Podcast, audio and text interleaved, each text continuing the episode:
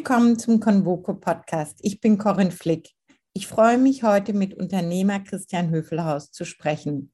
Christian Höfelhaus ist CEO und Founder von S4RIN. S4RIN bietet umfassende, vollautomatisierte, digitale und modular integrierbare Energielösungen. Ich beginne gleich mit der ersten Frage. Europa befindet sich in einer Energiekrise. Vor allem die Gaspreise explodieren. Wie ist diese Krise auf dem Weg zu Klimaneutralität einzuordnen?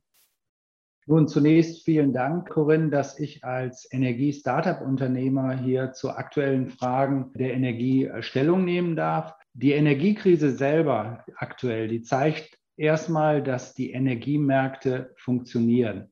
Denn eine erhebliche Gasnachfrage letztendlich ist nach Corona, also Covid-19 bedingt, auf ein zu geringes Angebot äh, in den Gasmärkten, in den deutschen, im deutschen und auch in den europäischen Märkten gestoßen. Wenn man sich die Angebots- und die Nachfrageseite anschaut, äh, dann erkennt man das. Denn äh, nach Corona ist durch das Wiederanspringen der Konjunktur, insbesondere in den großen europäischen Märkten, die Nachfrage im ersten Halbjahr bedeutend äh, angestiegen. Und auch in Asien ist insbesondere in China nach Corona mit dem Anspringen der Konjunktur die Nachfrage erheblich gestiegen. Zudem waren im Winter, aufgrund des kalten Winters, sind die Speicher sehr leer gefahren worden, die auch im Sommer wieder aufgefüllt werden mussten, was die Nachfrage deutlich erhöht hat. Und äh, drittens äh, ist das LNG in den europäischen Märkten, welches im letzten Jahr noch geliefert worden ist, also das Flüssiggas, zum Beispiel das amerikanische Shellgas, aufgrund der hohen Preise in Asien direkt nach Asien gegangen ist. Also das heißt, auf der Angebotsseite hat es zu einer Verknappung geführt, auf der Nachfrageseite.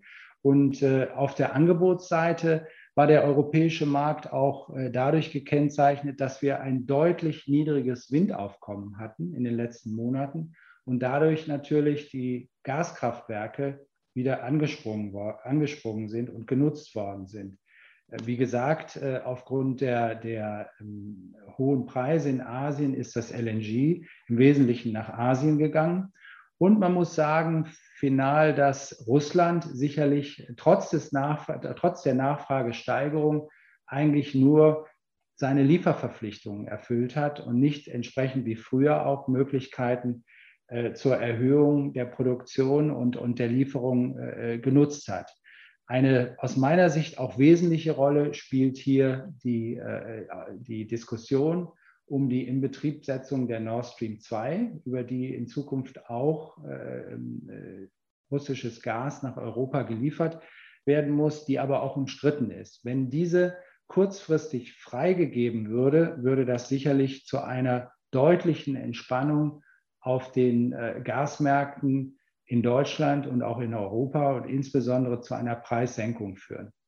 Insgesamt muss man aber einfach feststellen, dass die Nachfrage nach Covid-19 konjunkturbedingt insgesamt nach allen fossilen Brennstoffen, die ja letztendlich den Strompreis auch bestimmen, also auch Kohle weltweit und Öl gestiegen ist, sodass wir auch äh, deutliche Strompreiserhöhungen äh, haben, die letztendlich zu der europäischen Energiepreiskrise und zu der Weltenergiepreiskrise geführt haben.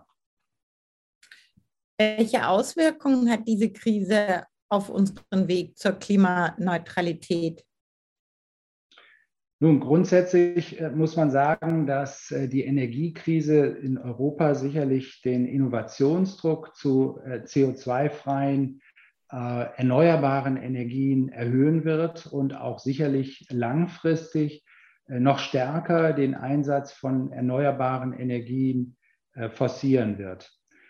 Äh, unmittelbar, wenn man jetzt sieht, wie die europäischen Staaten auf die Energiekrise äh, reagieren, kann das aber den äh, stärkeren Einsatz erneuer und den Zubau erneuerbaren, erneuerbarer Energien konterkarieren.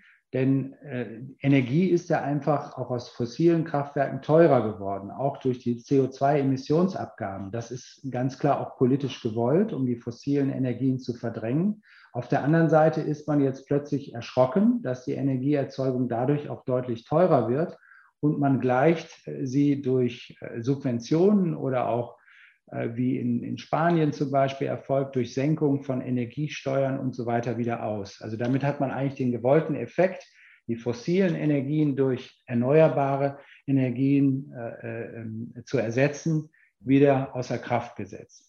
Aus meiner Sicht aber wird es ganz klar langfristig durch die äh, Preiserhöhung der fossilen Energien jetzt noch forcierter zum Zubau erneuerbarer äh, Energien in Europa führen. Das erfordert dann aber auch einen Paradigmenwechsel in der, in der Denke äh, in, in, in, der Wirtschaft. Denn bisher, sagen wir mit fossiler Energieerzeugung hat man steuerbar möglich die Erzeugung dem Verbrauch nachgefahren, um die Netzstabilität letztendlich zu halten. In Zukunft wird es erforderlich sein, wenn man verstärkt auf erneuerbare Energien, die ja sehr volatil sind, weil keine Sonne, kein Wind, ist die Stromerzeugung niedriger und umgekehrt. In Zukunft wird es erforderlich sein, dass man auch den Verbrauch intelligent steuert, indem man zum Beispiel äh, Stromverbräuche von großen Industrieunternehmen, welche Stromflexibilitäten hat, senkt oder erhöht, je nachdem, wie untertägig äh, der Anfall von erneuerbarer Energieerzeugung ist. Dein Unternehmen Esfarin will zur Lösung dieses Problems beitragen, dass eben der grüne Strom nicht immer verfügbar ist, wenn er gebraucht ist. Wie macht es dein Unternehmen? Nun, der Ausgangspunkt, auch die Gründungsidee von SVIN war, dass wir gerade bei der hohen Volatilität der erneuerbaren Energien, die sich in, äh, in, in großen Preisschwankungen äh, in den kurzfristigen, untertägigen Strommärkten auswirken, dass wir hier gerade ähm, einen Service anbieten, um äh, für, für energieintensive Unternehmen, um hier trotz allem, trotz der Preisschwankungen kostengünstig ein, einzukaufen, Energie und, und äh, die, die Energiekosten praktisch im Griff zu halten.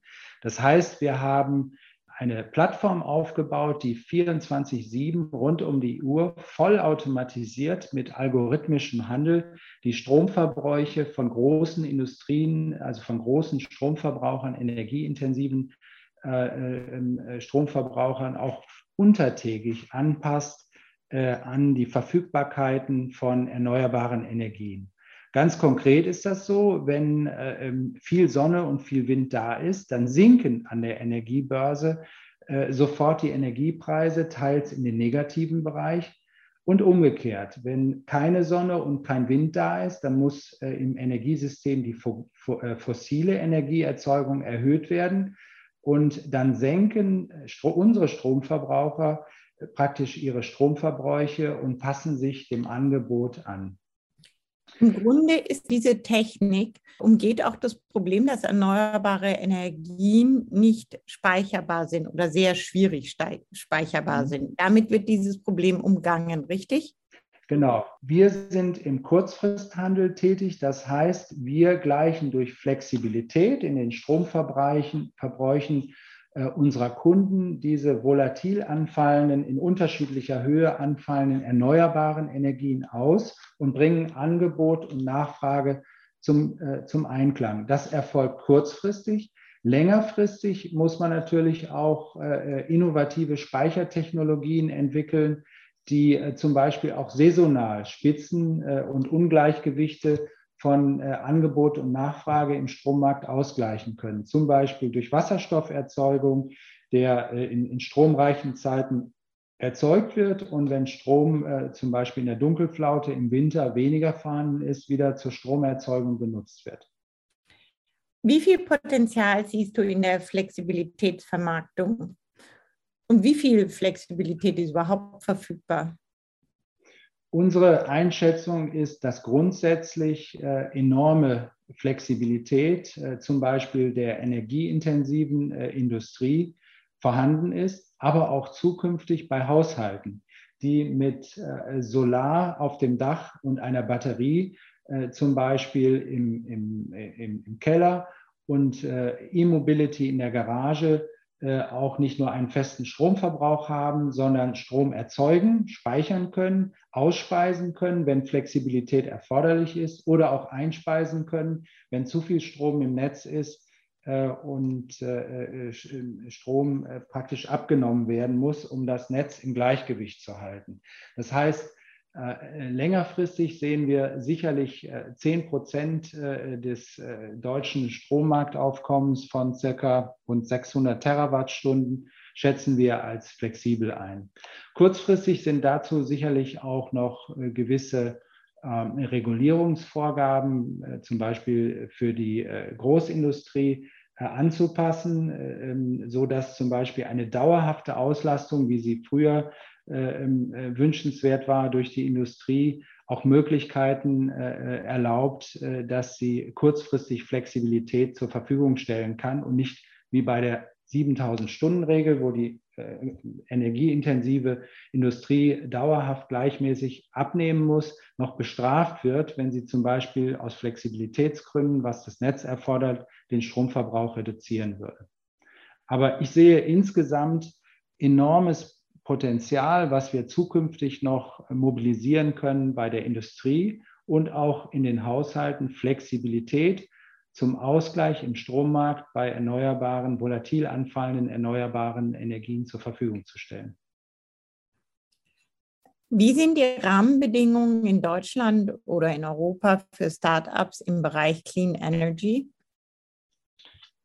Nun, äh, also für Startups im Bereich Clean Energy waren sie äh, ähm, lange Zeit eigentlich äh, schlechter als in den USA oder in vergleichbaren Startup-Standorten wie in Israel, in Tel Aviv oder auch in UK in London. Das galt insbesondere meines Erachtens nach für den Kapitalbedarf, den Startup-Unternehmen in der Gründungsphase haben so ist zum Beispiel Kapital eigentlich durch Banken äh, für Startups nicht erhältlich, wenn überhaupt in der, in der Frühphase äh, nur äh, durch Family Offices. Das gilt aber auch für Mitarbeiter, die früher oft aufgrund des vorhandenen Mindsets eher in Unternehmensberatungen gegangen sind oder auch in, Großkonzerne. Ähm, und äh, also da hat sich auch ähm, in Zukunft, äh, also aktuell vieles für die Startups äh, verbessert.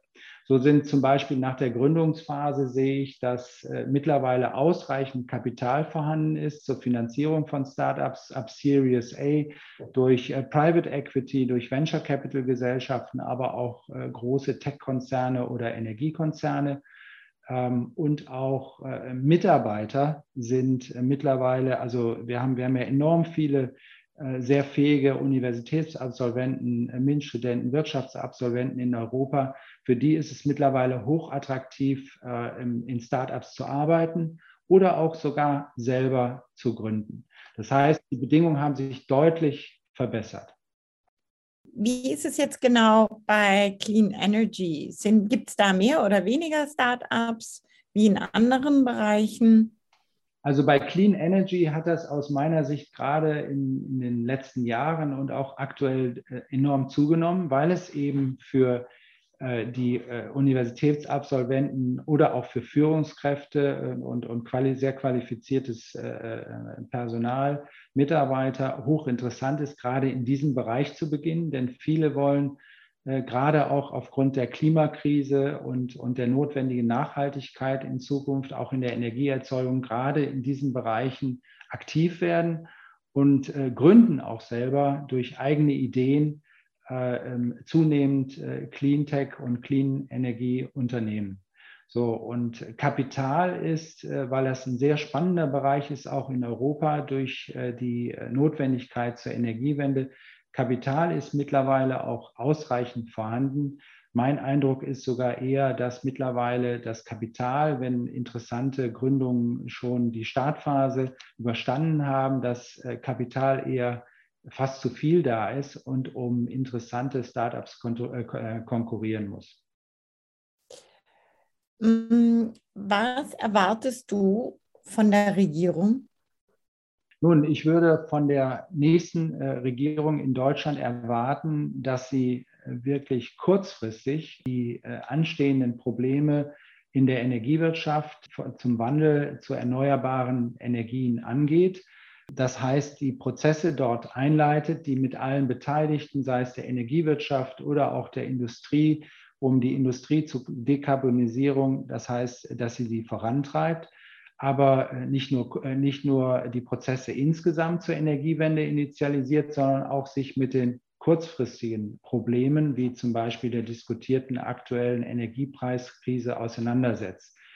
Ähm, ich habe ja gesagt, dass äh, die Frage der Nord Stream zur Gasversorgung und Gas ist ein wesentlicher Faktor auch zur Stromerzeugung heute, dass sie kurzfristig diese Frage regelt, denn äh, die, die Freigabe ähm, der, der Nord Stream würde aus meiner Sicht sicherlich eine deutliche Entspannung in der aktuellen Gaspreis- und auch Strompreiskrise bedeuten.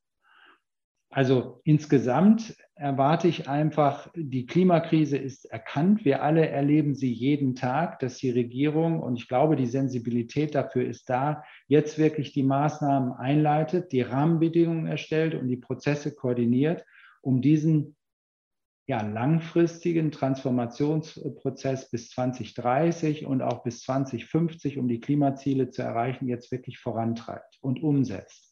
Man kann das ganz konkret bei den erneuerbaren Energien sehen, wo jetzt wirklich ein deutlicher Zubau erforderlich ist und in Deutschland zum Beispiel auch wirklich äh, die Genehmigungsverfahren äh, vereinfacht werden müssen, um auch äh, entsprechend die Netze auf die erneuerbaren Energien auszurichten. Du hast vorhin gesagt, die Flexibilität und der Paradigmenwechsel im Denken muss stattfinden.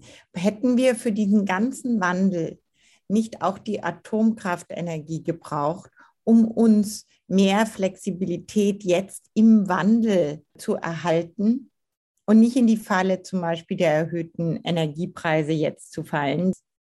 Das ist äh, eine sehr spannende Frage. Die Kernenergie ist erstmal selber eine mit die preisgünstigste Grundlastenergie, die es zurzeit gibt.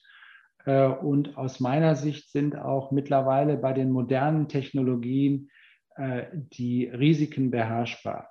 Dementsprechend äh, wird sie weltweit eigentlich zugebaut. Und also werden die Kernenergiekapazitäten erhöht, weil sie eben eine CO2-freie Energieerzeugung in der, in der Grundlast ist.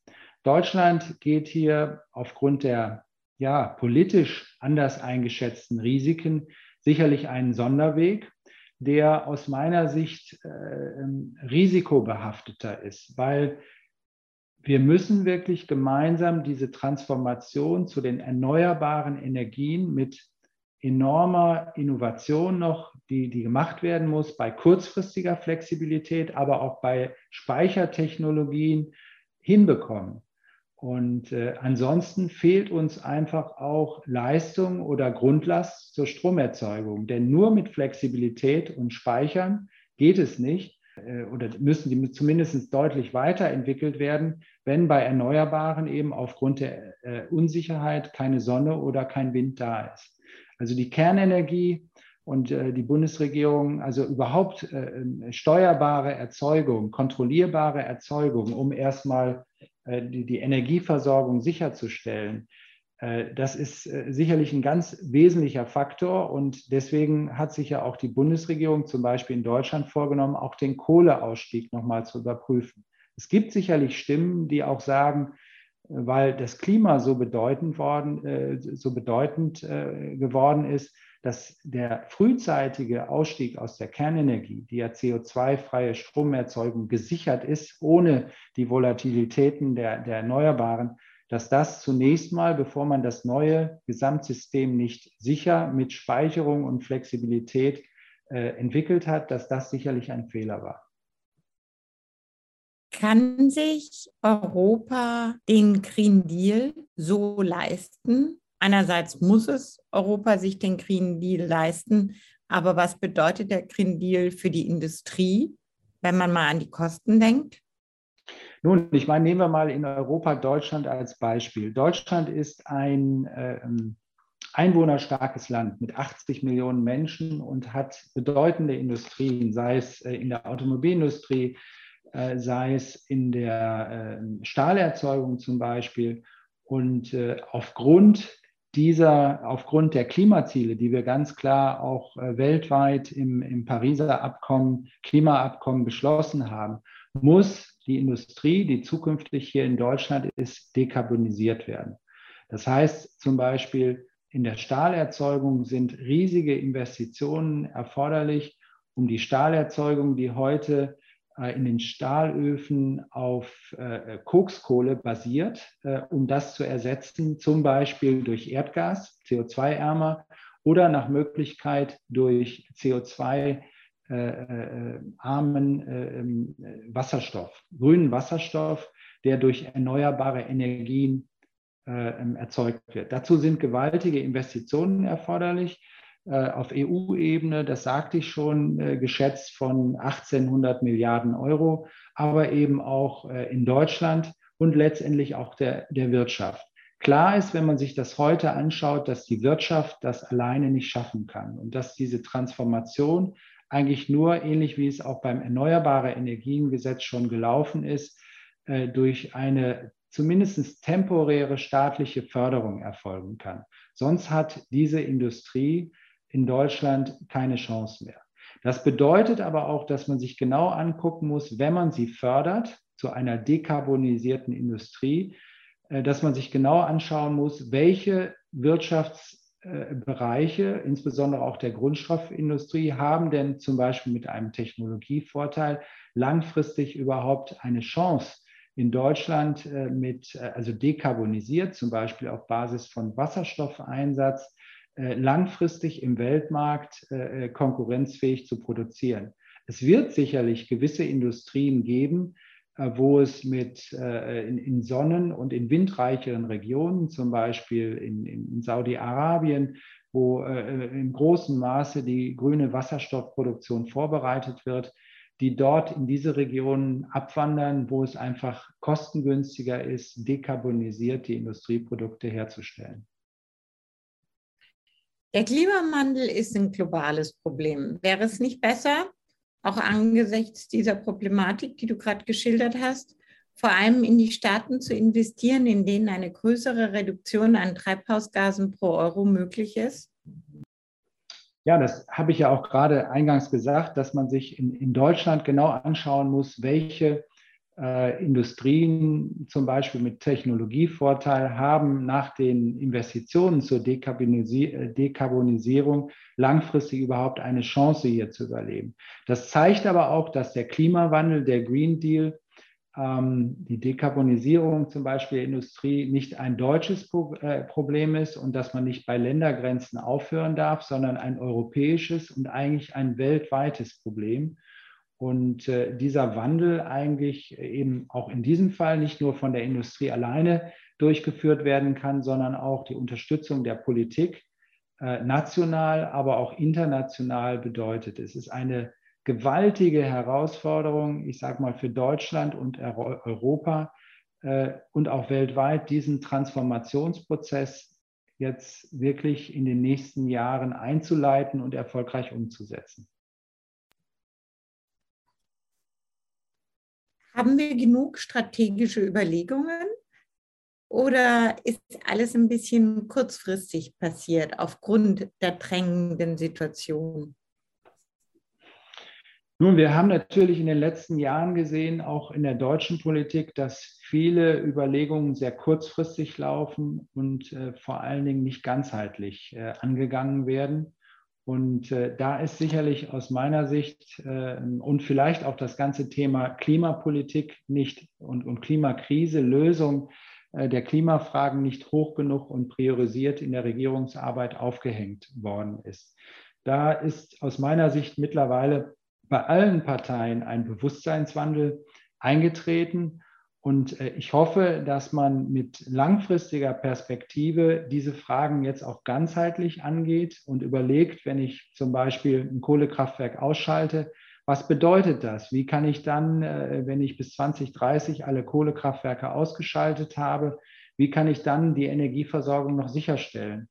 Das gilt für die Energiewirtschaft oder auch die Stahlwirtschaft, äh, wenn ich die ganzen Investitionen jetzt habe um zu dekarbonisieren, ist die Stahlwirtschaft äh, überhaupt dann äh, langfristig äh, bei uns in den Regionen wettbewerbsfähig? Ich glaube, dass das geht, weil die äh, zum Beispiel für die Stahlwirtschaft, weil äh, also für die Stahlindustrie, weil sie enorm innovativ und auch technologisch führend in Deutschland war. Man muss die Themen jetzt nur wirklich konzentriert, gemeinsam, auch in international koordiniert angehen.